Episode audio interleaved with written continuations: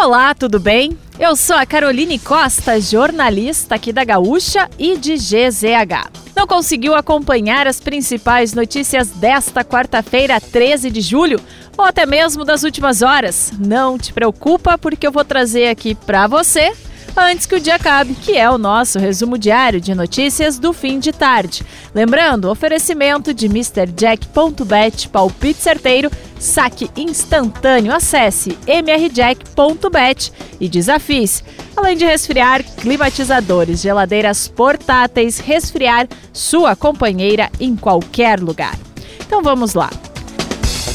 A Câmara dos Deputados retomou nesta quarta-feira a discussão sobre a PEC dos benefícios. A proposta de emenda à Constituição, que pretende liberar 41 bilhões de reais em benefícios sociais, tinha sido aprovada em primeiro turno ontem. Na sessão de hoje, a oposição tentou derrubar a criação de um estado de emergência para permitir a liberação de recursos em ano de eleição. Mas o governo conseguiu 361 votos e o estado de emergência foi mantido.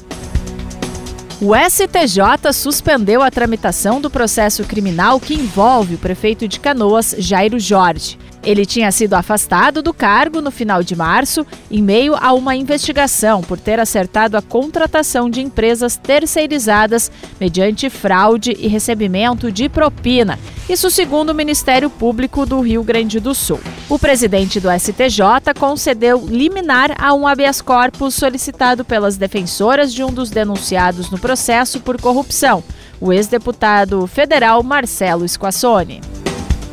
A Anvisa se reúne nesta quarta-feira para decidir se aprova o uso emergencial da Coronavac para crianças de 3 a 5 anos. Técnicos da agência recomendaram a aprovação da vacina nesta faixa etária. Até a gravação deste episódio, o tema ainda estava em votação pela diretoria da agência sanitária. Atualmente, a Coronavac só pode ser aplicada em quem tem a partir de 6 anos de idade no Brasil e somente a vacina da Pfizer está disponível para as crianças de 5 anos. O governo do Rio Grande do Sul definiu que a nova sede da Secretaria da Segurança Pública será construída no Centro Administrativo do Estado, no centro de Porto Alegre. O anúncio foi feito a um dia da data que marca um ano do incêndio que destruiu o antigo prédio na Rua Voluntários da Pátria.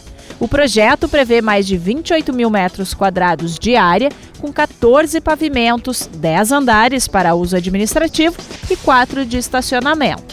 O espaço incluirá um auditório, uma biblioteca, um restaurante e um café. A data para início da construção depende da definição sobre o futuro do terreno da antiga sede e o cronograma prevê uma obra de 36 meses.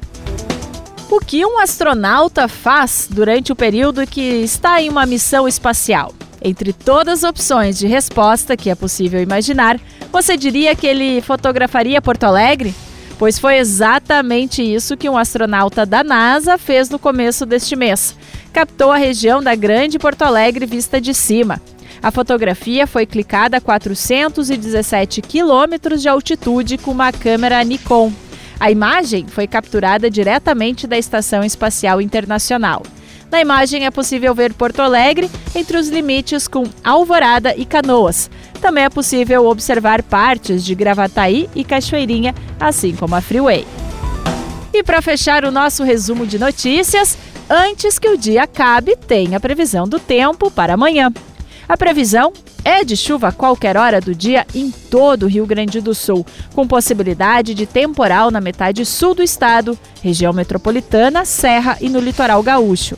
A mínima do dia será 5 graus em Pedras Altas e em São José dos Ausentes. Na capital, os termômetros variam de 10 a 17 graus.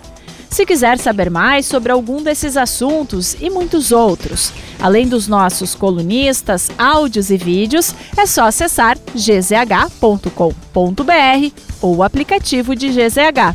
Amanhã a gente volta aqui antes que o dia acabe. Até lá!